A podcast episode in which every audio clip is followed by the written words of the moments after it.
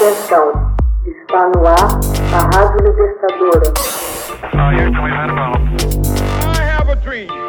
Assim sendo, declaro vaga a presidência da República. Começa agora o Hoje na História de Ópera Mundi. Hoje na História, 25 de janeiro de 1947 o gangster norte-americano Al Capone morre aos 48 anos.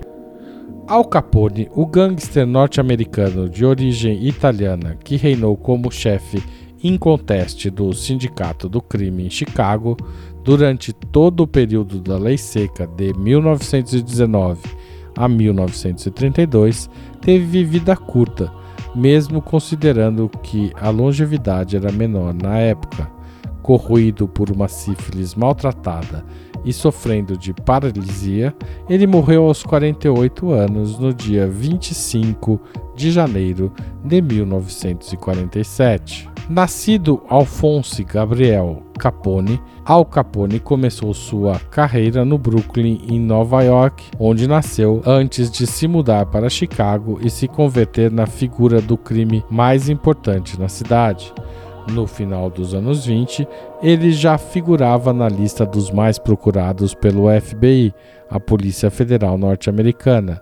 Sua queda se deu nos anos 30, quando foi preso por sonegação de impostos.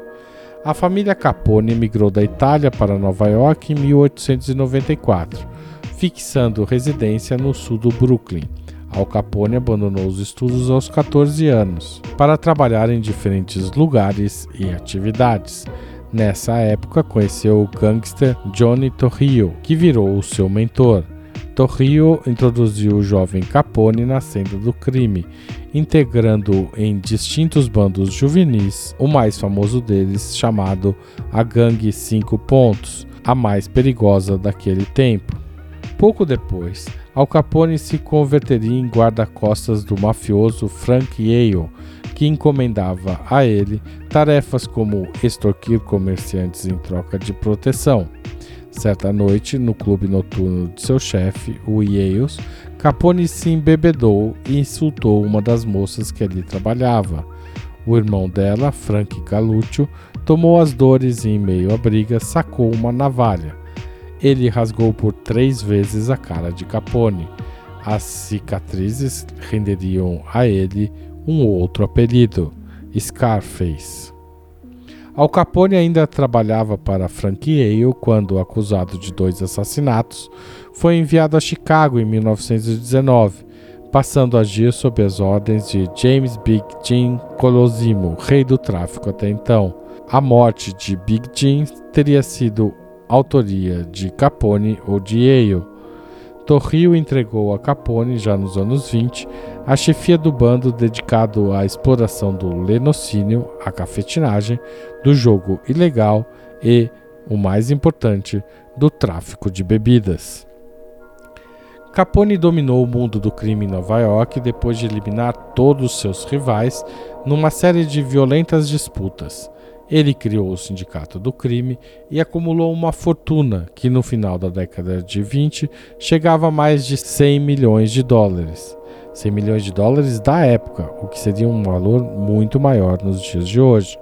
Apesar de levar a cabo seus negócios por intermédio de testas de ferro e não havendo registros que o relacionassem com os lucros, novas leis promulgadas permitiram que o governo norte-americano o processasse e o condenasse por sonegação de impostos. Perseguido por Elliot Ness e seus agentes, conhecidos como os Intocáveis, e levado às barras do tribunal, Al Capone foi considerado culpado em cinco das 23 acusações que recebeu e foi sentenciado a 11 anos de prisão. Levado a um cárcere em Atlanta em 1932, não deixou de controlar seus negócios da prisão. Diante disso, foi removido para a prisão de Alcatraz em 1934, sendo vigiado estritamente e privado de qualquer contato com o mundo exterior mostrando sinais de demência, provavelmente em virtude de uma sífilis maltratada, ele passou grande parte de seus últimos dias de reclusão no ambulatório. Foi finalmente libertado em 16 de novembro de 1939 e morreu pouco mais de sete anos depois. Hoje na História, texto original de Max Altman, locução de Haroldo Cerávulo Cereza, gravação e edição de Laila Manoeli. Você já fez uma assinatura solidária de Opera Mundi? Com 60 centavos por dia, você ajuda a manter a imprensa independente e combativa. Acesse www.operamundi.com.br/apoio.